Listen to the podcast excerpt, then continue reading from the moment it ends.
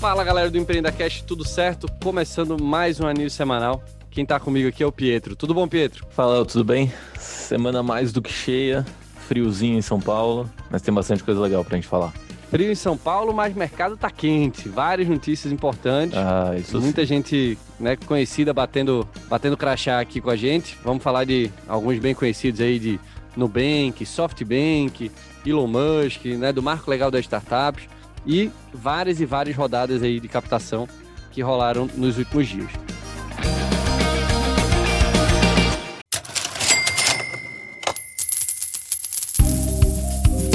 E aí, sonhador, e aí, sonhadora, eu tenho um recadinho aqui para você. É o seguinte, imagina que você começou a sua startup e deu algum quiprocó aí que você está precisando de um auxílio jurídico. Eu tenho que te apresentar aqui o nosso novo parceiro, jurídicoporassinatura.com. Esses caras montaram uma empresa para democratizar o acesso jurídico. A partir de 2,99 por mês você já consegue ter toda a proteção e auxílio de uma empresa que realmente conhece as startups e conhece as necessidades. Quer fazer aquele contratinho de vesting? Quer deixar tudo protegido com seus colaboradores? Tenho certeza que o jurídicoporassinatura.com pode te ajudar. Acesse lá www.juridicoporassinatura.com barra empreendacast que tem um desconto te esperando. Independente do momento que você está com a sua empresa, tenho certeza que você precisa da proteção desses caras. Valeu! Então, bom, vamos começar já direto aqui falando de mais um ataque hacker. Né? Esse aí, né, a gente já está aqui cansado de falar sobre isso, mas esse teve um, um cenário um pouco diferente. Ô Pedro, eu ouvi dizer que esse ataque de hacker, em vez de vazar dados pessoais, vazou óleo, é isso mesmo ou não? Ah, bela piada de tio. É, esse é o meu papel aqui, né? Não sei se vocês sabiam, mas o meu job description no Empreenda Cash em qualquer programa é fazer esse tipo de piada. Se não gostaram, reclamem do Gustavo.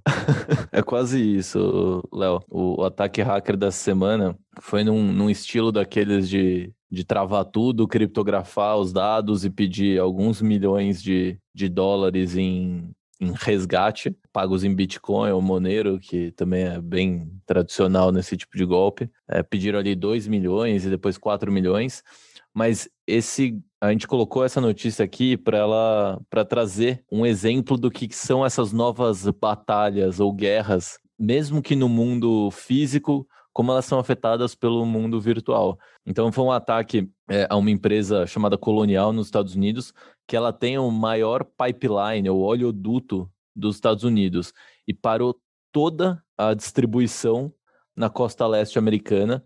O, o duto que eles hackearam transporta mais de 2 milhões e meio de barris de óleo por dia, o que corresponde a 45% do abastecimento de diesel, gasolina e querosene de aviação da costa leste americana. E isso, óbvio, já, já começou a impactar preço nos Estados Unidos. Então, esse é mais um exemplo de como é, hoje a guerra, a gente está vendo ali o que está acontecendo em Israel, uma guerra física, né, travada com bombas, mas tem uma guerra acontecendo no campo virtual também, e que ela é tão maléfica ou mais, ou atinge mais é, os países do que a guerra física propriamente dita. A gente já comentou aqui do tem um caso super interessante de como hackers não identificados, mas que segundo fontes são ligados a Israel e Estados Unidos, ajudaram a boicotar o programa nuclear iraniano sem precisar de discussões diplomáticas, sem precisar atacar o, o, território, sem nada, né? Então é super interessante esse novo campo de, da guerra é, que está tomando aqui. É, isso é importante para a gente lembrar né, e perceber ainda mais que dados, né, que informações não são só o nome ou e-mail de uma pessoa, né? Tem um zilhão de outras informações que valem muito dinheiro, né? Como a gente está vendo aqui e que vai ser uma preocupação independente da área que a pessoa estiver trabalhando. Né? Não é só você que trabalha aí com consumidor final e está preocupado com LGPD, vazamento de dados ou algo do tipo. O pessoal de outras indústrias também está super preocupado. Vamos torcer aí que isso não impacte né, nada além do que já está impactando, né, que, como o Pedro falou, 45% do fornecimento de, né, de alguns tipos de combustíveis né, da costa leste, então o impacto com certeza é muito grande. E você que reclama dos protocolos de segurança da sua empresa, estão falando aqui que o, o, ataque foi através do acesso remoto de alguns engenheiros. Ei. Então, não reclama da VPN, não reclama quando o pessoal de segurança te pede para fazer alguma coisa, autenticação em duplo fator, tudo isso é chato, mas é necessário. Boa. Bom, vamos lá. Ainda fora do Brasil, vamos falar de Elon Musk, que ele revelou ter a né, conhecida, já falada aí de outras pessoas também, síndrome de Asperger. Né? E né, já para falar de Elon Musk, eu deixo o Pedro comentar tudo uma vez. É, a SpaceX, né, que é uma das empresas do Musk, disse que vai pagar uma missão à Lua com Dogecoin. Sabe aquela criptomoeda que começou como meme, que era totalmente zoeira? Pois é, foi isso que a SpaceX declarou. Pietro, comenta um pouquinho aí de cada uma dessas, por favor. Ô, Léo, só antes de comentar isso, já trazendo um negócio que estava lá no fim, mas acho que está correlacionado com essa primeira notícia de vazamento de, de dados, ou cibersegurança, o Clubhouse teve mais um vazamento, é o terceiro pelas minhas contas, então já pode pedir música no Fantástico, e dessa vez vazou os dados de 1.3 milhão de usuários. É, acho que com os vazamentos do Clubhouse dá até para os hackers montarem uma plataforma de cross-check para ver se de fato as informações vazadas elas estão certas. Mas enfim, só deixando esse registro aqui que teve mais um vazamento. É, bom, falando do, do Elon Musk, ele foi no, no Saturday Night Live, que é um dos programas mais famosos nos Estados Unidos. É, ele fez um monte de piada com Dogecoin e, e Bitcoin. É, as piadas refletiram no preço dessas duas criptomoedas que caíram. É, e aí no programa uma coisa legal que ele falou que ele era a primeira pessoa a apresentar um, um pedaço ali do, do Saturday Night Live, que eles convidam participantes para apresentar um pedacinho ali do programa. E ele falou que ele era a primeira pessoa com síndrome de, de Asperger, a, ou Asperger, como você falou, a participar a, e apresentar um, um, pedaço ali do programa. É, Para quem não sabe, ela, ela, essa, essa síndrome ela está dentro do, do espectro autista.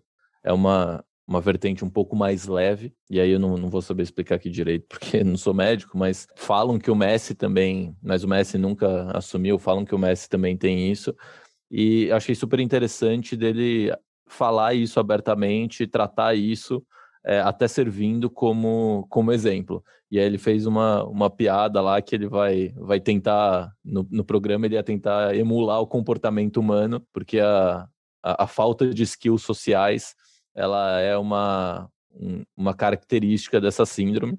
E todo mundo sempre falava que o Musk na, nas apresentações era meio esquisitão. Então tá aí, mas pô, super legal ele servindo de exemplo. E é um cara super inteligente. Além disso. Deixa é... eu só fazer um comentário, né, só para contextualizar claro. um pouquinho isso sobre a, a síndrome de Asperger. É, ela, né, o foco dela é bem esse, né? O, a principal característica né, de quem sofre dessa síndrome são essas dificuldades de interação social, né, de comunicação não verbal. Então, é uma pessoa que tem dificuldade de entender sarcasmo em alguns momentos, mudança de tom de voz, né, de fazer esse contato né, olho no olho, né, que o próprio Elon Musk fez uma brincadeira, é, além de ter alguns padrões de comportamento repetido, né, interesses mais restritos, que né, quando falam do, do Messi, falam muito sobre esse comportamento repetitivo, né, do, do, do treinamento excessivo tal, que fez com que, né, entre outras coisas, ele fosse o melhor do mundo várias vezes. É, dentro do espectro né, autista, é de fato uma forma bem mais leve do que várias outras, né? E é considerada uma forma né, bem funcional de autismo, né? Não à toa tem aí, se a gente estiver falando de Elon Musk e Messi, não dá para dizer que os dois não são funcionais, né? Claro que assim, né, nem eu nem o Pietro somos médicos ou especialistas no assunto, então tem né, um zilhão de, de variações aí. Então, se alguém souber mais sobre isso, compartilha com a gente lá no grupo do Telegram, que é um tema super importante também de se debater. Boa. E aí, falando um pouco da Dogecoin, que, é a, que o Musk se autodenomina o Dogefather, que foi uma criptomoeda é um gênio, criada como um meme. E, e, um dos mantras lá que ele falava é to the moon, né? Quando o preço estava explodindo, é, é uma referência a pô, sem limites, assim, no, no que está subindo. Só que Dodge vai ser a, primeira criptomoeda aí para a Lua de verdade. Em 2022, a SpaceX vai lançar um, um satélite para a Lua. Não é só por isso, o satélite já estava programado, mas eles vão dar o nome de Dodge One e a missão vai ser toda paga em Dogecoins. É, então, assim, é, ele está levando a piada para outro para fora do planeta, tá levando e vai levar a piada para o universo, assim. Se, se isso continuar por mais uns dois anos, vai estar tá em Marte também. E, e aí o preço do, do Dogecoin subiu, depois caiu, enfim. A cada tweet dele, ou da SpaceX, ou da Tesla, o preço das criptomoedas também cai, ou sobem.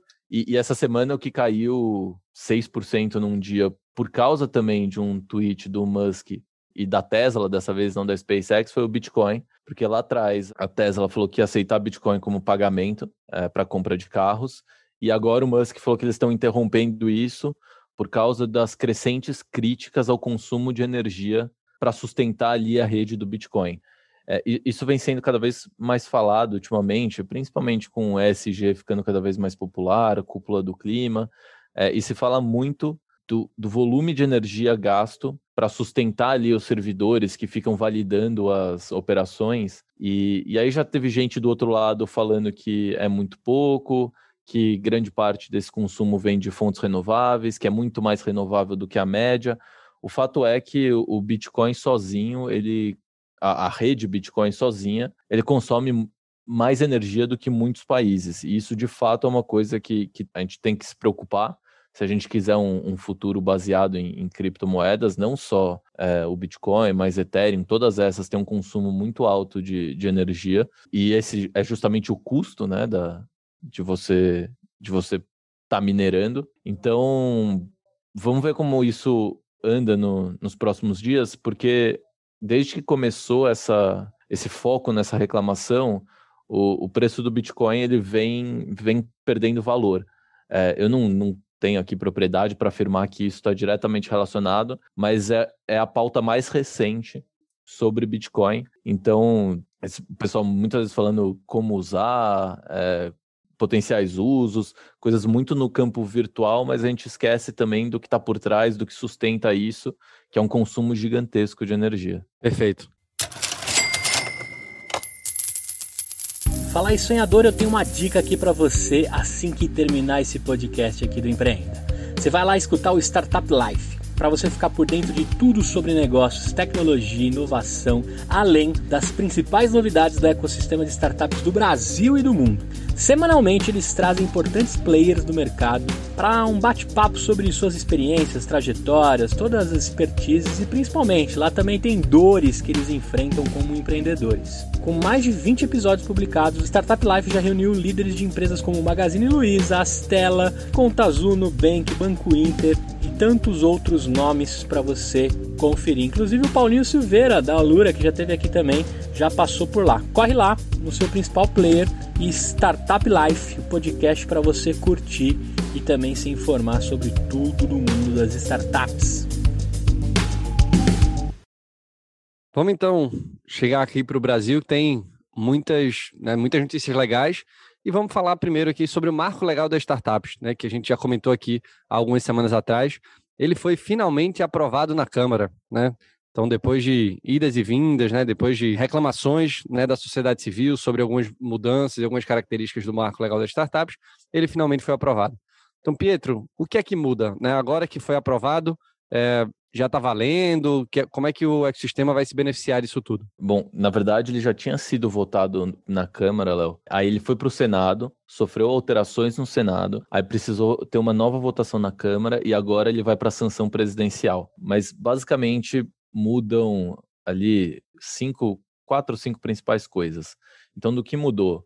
É, tem uma denominação do que é startup, que o pessoal reclamou um pouco, porque ela fala em, em empresas de, de tecnologia, inovação, ela, ela, é um pouco ampla. E segundo o que eu estava conversando essa semana com o pessoal aqui do mercado, como você não tem um limite de tempo, e o, o intuito aqui, criando o um marco legal das startups, é justamente direcionar incentivos e recursos para startups, quando você não faz uma definição precisa, você pode direcionar recursos para o lugar errado. É, é, é, bem difícil fazer uma definição precisa do que é startup, porque ninguém tem uma definição universal e completamente aceita e, e perfeita do que é uma startup. Eu gosto bastante da, do Steve Blank, que fala em modelos de novos modelos de negócio é, e, e, e, temporário, né? Tem um caráter temporário. É, então ele fala que uma startup é uma empresa temporária em busca de um novo modelo de negócio. É, e é justamente isso que eu vi algumas pessoas falando que queriam colocar, que uma startup não pode ser uma empresa de mais de seis anos. Mas enfim, aprovou ali um pouco o que é o conceito de startup. Investi investimento anjo é, agora está caracterizada a, a figura do investidor anjo. E por que, que isso é importante? Porque hoje, grande parte do investimento anjo ele é feito através de um contrato de mútuo conversível. Ou seja, é uma dívida que, na verdade, quando o investidor anjo ele entra, ele não está comprando uma participação daquela empresa é, e entrando no, no cap table da, daquela empresa, é, no quadro societário. Na verdade, ele está fazendo um empréstimo que depois vai ser convertido em participação dessa empresa. E isso é feito justamente para livrar o investidor anjo de qualquer passivo que a empresa possa ter. Então, se a empresa adquire uma dívida ou tem um processo trabalhista, todos os sócios eles respondem por aquilo. É, ainda mais porque as startups normalmente elas são formadas no, no regime de limitadas. E esse é um outro problema que a gente vai falar um pouco mais para frente, que não foi resolvido aqui no marco legal. Mas enfim, o Marco Legal agora ele formaliza a modalidade de investidor anjo e fala que o investidor anjo, de fato, ele não pode ser considerado um sócio, então ele não pode levar os passivos do negócio. Outra coisa é o sandbox regulatório, que já vinha acontecendo, CVM já fez o dela, SUSEP já fez o dela, mas está formalizado aqui na agora no marco legal. Licitações, é, dá ali preferência para e, e faz um modelo mais simples de startups participarem de, de licitações públicas. Então, essas são as principais é, mudanças que foram aprovadas. Mas algumas coisas ficaram de fora. E, e, acho que três aqui valem destacar. Então, o ponto ali que. Ah, e tem mais uma, Léo, desculpa. É, uma outra alteração é que livrou ali empresas de, de, de sociedade anônima de fazerem publicações em veículos de, de circula, alta circulação físicos, enfim. É, mas indo para as coisas que não passaram, uma delas que eu comentei aqui da limitada era justamente de sociedades anônimas, startups que são sociedades anônimas, formadas no regime de SA, que dá uma proteção maior para o sócio, separa mais a empresa dos sócios, elas poderem aderir ao Simples Nacional. Porque hoje sociedades anônimas normalmente são empresas muito grandes já e que não entrariam no, no regime de tributação do Simples Nacional. E o que estava sendo pedido aqui é que as startups elas pudessem se constituir nesse regime de sociedade anônima, é, onde você teria uma proteção maior de sócios e investidores, mas mesmo assim elas pudessem entrar no Simples Nacional. E isso foi tirado é, no Senado e a votação aqui na Câmara também deixou de fora. Outra coisa, stock option, um dos é, modelos de remuneração e incentivo mais usados, eles não são regulamentados, eles são feitos de cada startup faz isso de uma forma, mas tem um cuidado muito grande para eles não serem caracterizados como remuneração. Porque se eles forem caracterizados como remuneração do funcionário, incide imposto em cima disso. E o imposto você tem que pagar na hora que você concede a remuneração. Então imagina você dando stock option no valor de um milhão e ter que pagar naquele mês 300 mil do seu caixa porque você deu stock option para seu funcionário. Sendo que esse um milhão é uma coisa que vai valer isso daqui 5, 7 anos. Então não faz menor sentido, mas a gente tem essa insegurança jurídica, não dá para esconder. É, tem várias formas de mitigar isso e vários escritórios de advocacia que já atuam com startups, eles têm defendido diversos modelos e têm estruturado diversos modelos, mas tem uma certa insegurança jurídica nisso. E como a gente sabe que no Brasil nem o passado é certo, até o passado é incerto, como já diria a máxima, isso é um ponto importante que foi deixado de fora. E acho que por último, e que o que para mim causa muita indignação, é de não ter sido aprovado incentivo fiscal para investimento, incentivo tributário, na verdade, para investimento em startups. É, então, o que estava sendo pedido era a equiparação aos incentivos, como você tem em certificados de recebíveis imobiliários, certificados de recebíveis agrícolas, debêntures de infraestrutura, fundos imobiliários, todos esses você tem isenção de imposto de renda. É, enquanto que numa startup, você paga é, a mesma coisa que uma aplicação em renda fixa. Então, se você investir num CDB do, da Caixa e numa startup, apesar de num deles você estar tá incentivando a criação de uma empresa, a criação de empregos, você vai ser tributado igual nesses dois.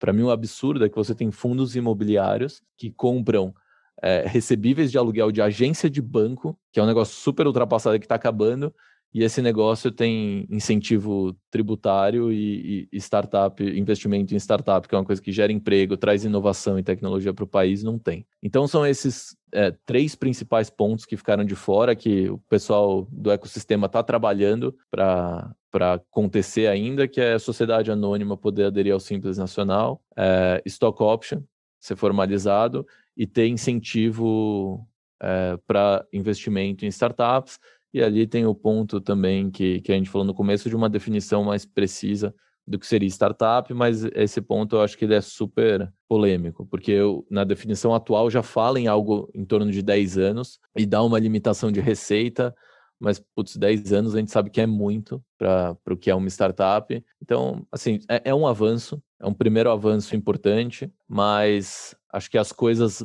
mais é, que poderiam trazer um maior impacto para o ecossistema foram deixadas de fora. Muito bom. É, acho que independente desses pontos, tem avanços significativos né, para o mercado como um todo, e é um passo. Né? Vamos continuar buscando aí que alguns dos pontos que o Pedro falou né, sejam implementados mais rápidos do que outros. Né? A gente sabe, né, ele falou bastante aqui sobre os possíveis impactos, e a gente sabe o quanto isso pode acabar atrapalhando ainda o ecossistema de inovação. Né? Mas, querendo ou não, é um passo importante tem muita coisa legal lá e vamos né, continuar buscando essa, essa evolução né, como um todo. E olha só, sonhador, você que precisa alavancar o seu negócio para o próximo nível, esse bloco aqui é um oferecimento da Bluefields, uma aceleradora que possui um programa de pré-aceleração e de aceleração, tem programa de mentorias, escola de CEOs e vai te ajudar aí na sua jornada. Não adianta você tentar fazer tudo sozinho, a Blue pode te ajudar. Acelere o seu negócio, conecte-se com investidores e gere impacto. www.bluefieldsdev.com Bom, passando para a próxima aqui, que está nesse limiar aí do, dos seis anos. Vamos falar do Nubank.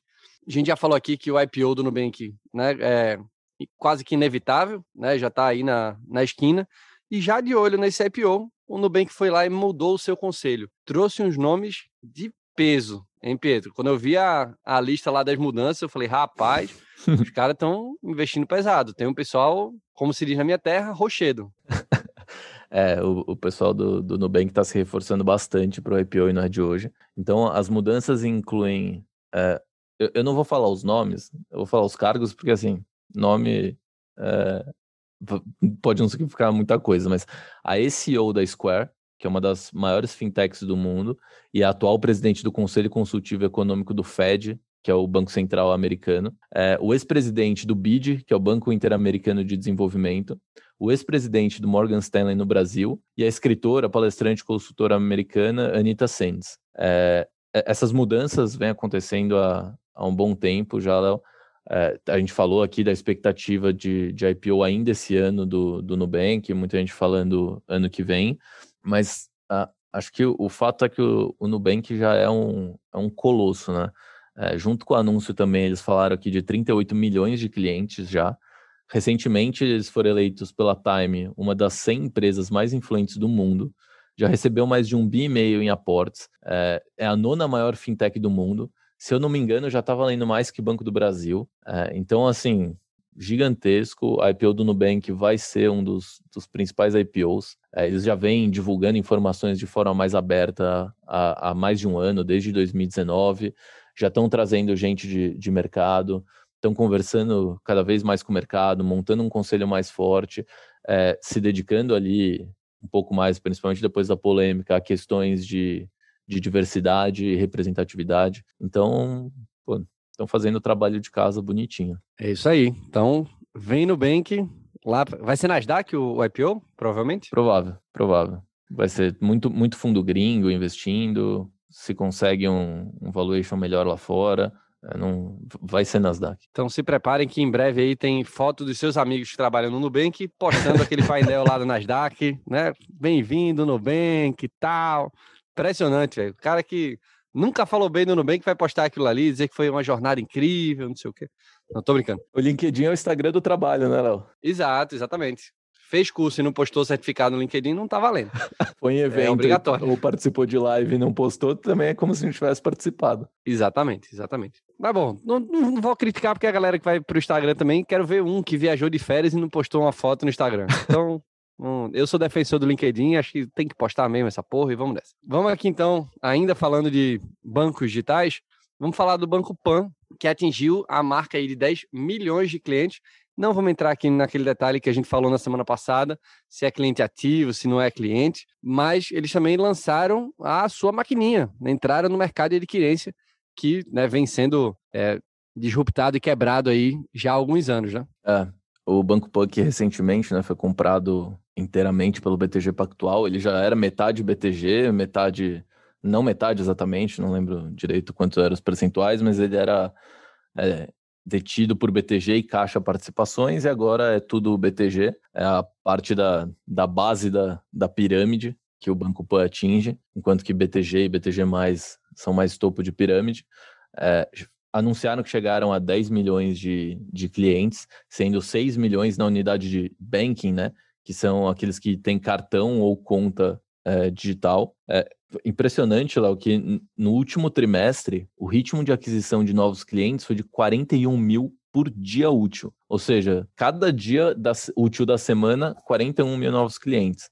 É, é bastante coisa, acho que, que nem se falou, não vale entrar no, no, no mérito de clientes ativos e não ativos. A gente já falou bastante disso sobre o PicPay na semana passada. Mas anunciou também o que você comentou, a entrada no, no mercado de adquirência, uma solução de meios de pagamento ali focada em profissionais autônomos e pequenos empreendedores, muito do mercado ali da PagSeguro, e eles batizaram aqui de TurboPan. Então, normal, todo mundo oferecendo meio de pagamento como parte do, do pacote.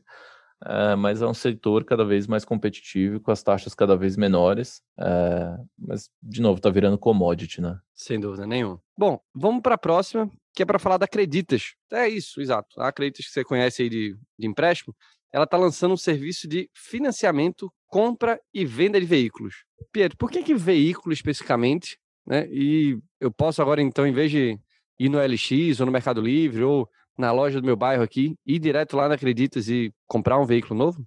Pode.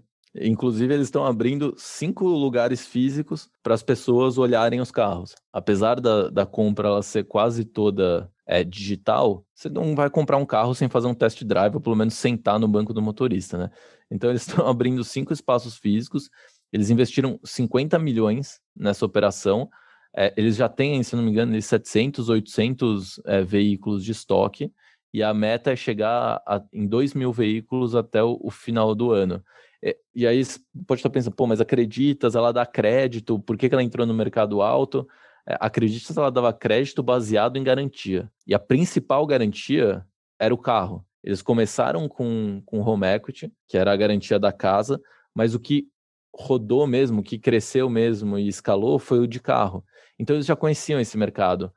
Isso tem casa totalmente quando o cara não paga, você toma o carro dele e você tem que ter um lugar para vender esse carro. E esse é um mercado que a gente sabe que ele tem muito potencial. A, a, a compra digital de veículos, ela está crescendo, é, atingiu 25% do, do total, então Web Motors e carros OLX, mas ela ainda não, não é uma experiência agradável. Você sempre acha que, principalmente carro usado, né? Sempre acha que o vendedor está te enganando, você sempre acha que estão valorizando baixo o seu carro. Você já achava isso na loja física, né? Imagina no digital. É, então. E, então, acho que faz sentido, eles conhecem um pouco desse mercado. É, é, um, é, é um nicho gigante e que é muito mal atendido, é uma experiência muito ruim você comprar um carro, principalmente usado. É, eles não, não vão resolver ainda a experiência de documentação, é, pelo que saiu aqui na, nas reportagens, mas acho que esse é um, é um caminho natural. Então é interessante, assim, uma empresa de crédito abrindo algumas concessionárias, fazendo ali a sua vertical Autotech, mas Acreditas já vinha trabalhando em outras verticais, né? Além do crédito, ela já tinha entrado no RH, oferecendo consignado, oferecendo algumas ferramentas de gestão, Acreditas benefícios, onde você compra algumas coisas com desconto, é meio que um marketplace. E aí já fazia empréstimo e financiamento de veículo e também com a garantia do veículo, faz sentido entrar, entrar nesse mercado. Totalmente. Vamos ver então né, o quão representativa passa a ser essa unidade dentro da Acreditas e se vem outras coisas aí também, né? Vai que eles começam a fazer financiamento, compra e venda de apartamento, por exemplo. Vai que eles fazem uma reforma aí também, já bota tudo no mesmo bolo. Sei lá. Só, só soltei. Soltei e saí correndo.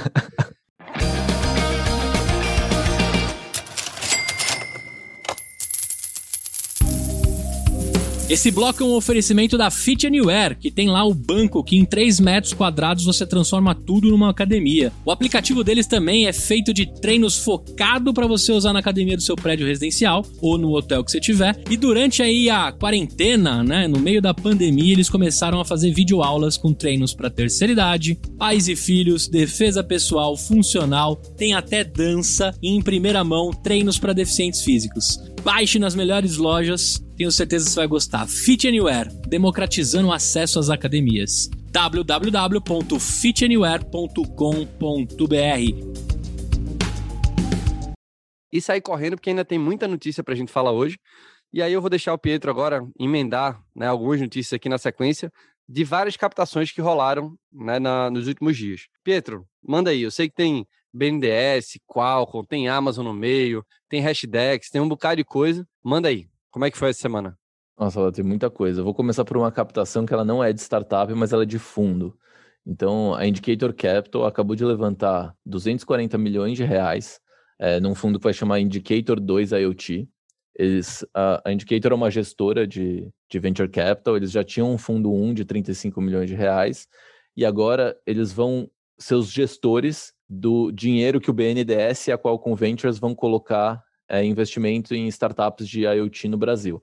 É, o BNDES está colocando 40 milhões de reais. É, cara, muito legal ver esse incentivo é, público para startups. É, a Qualcomm Ventures está colocando mais 40 milhões.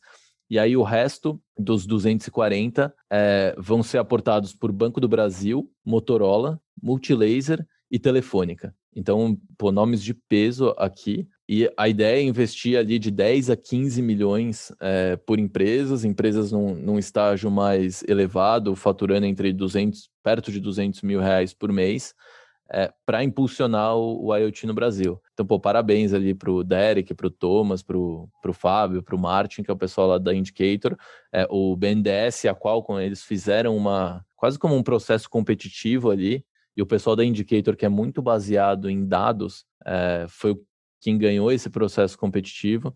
Então, pô, parabéns, muito legal, é um fundo pessoal muito sério, é, vai ser muito bom para o ecossistema.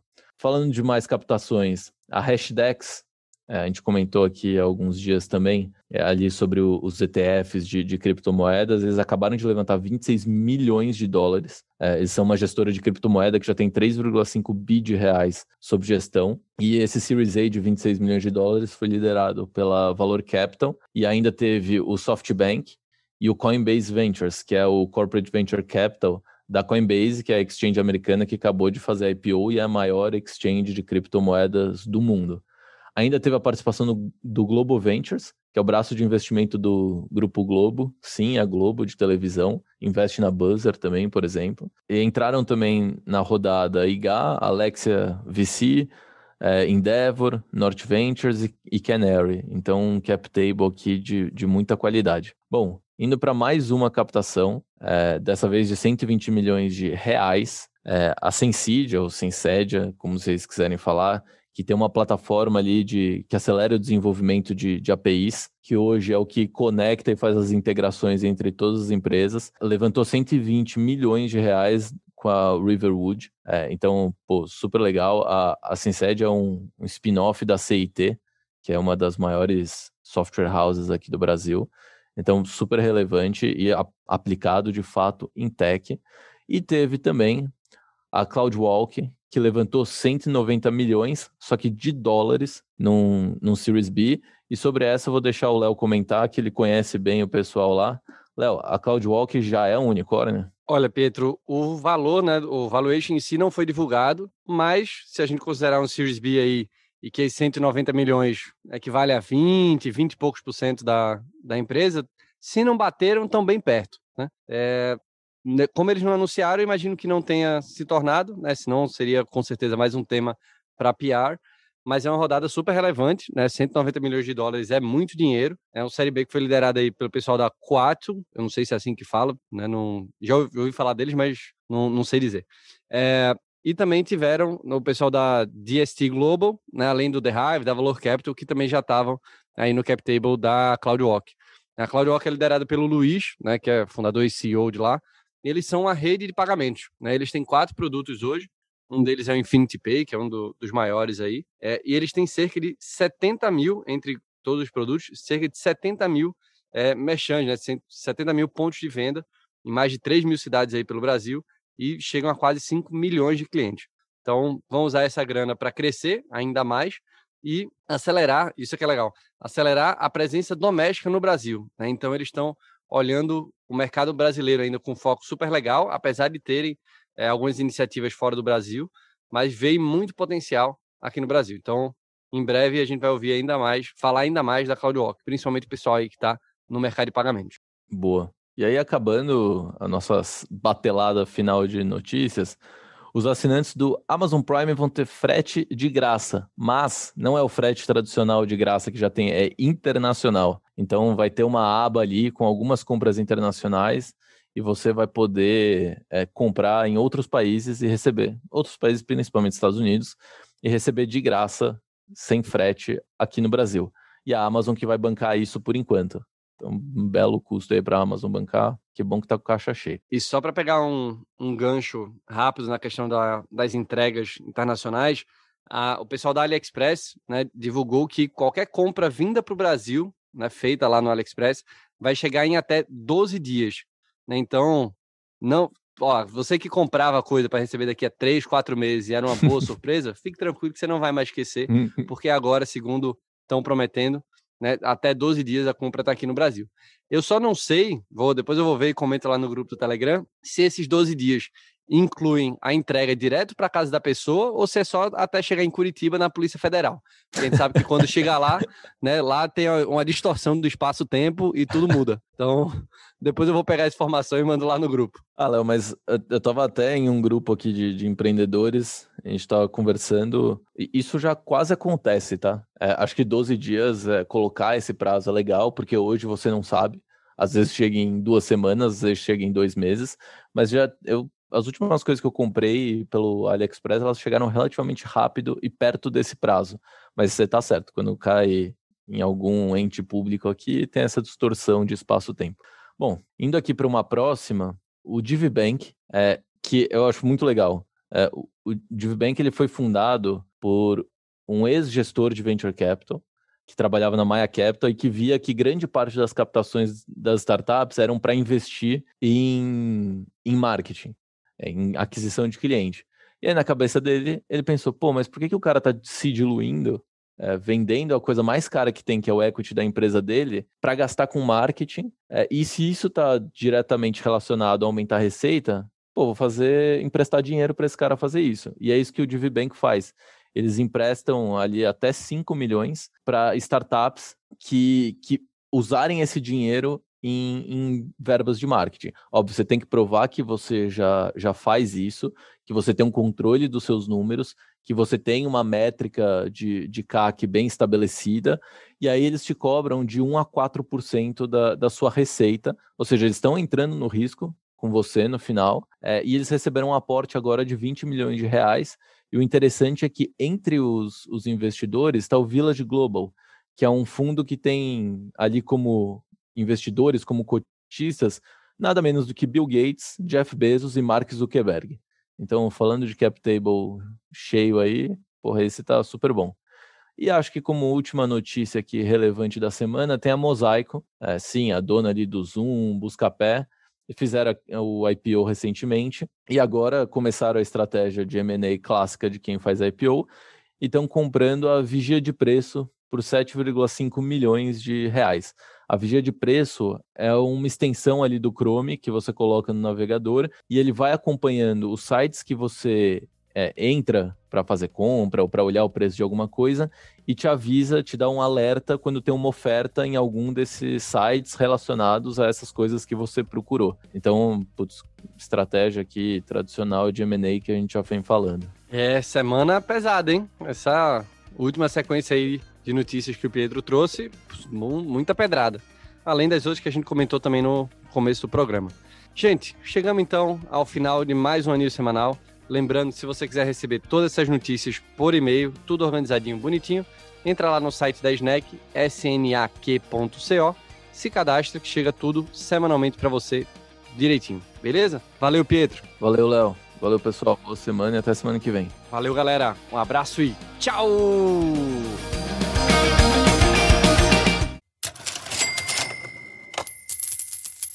E aí, terminou nossa news? Tenho certeza que se você ficou até aqui é porque você gostou. Quer saber mais sobre inovação? Eu tenho uma indicação para você. É outro podcast maneiríssimo chamado A Virada.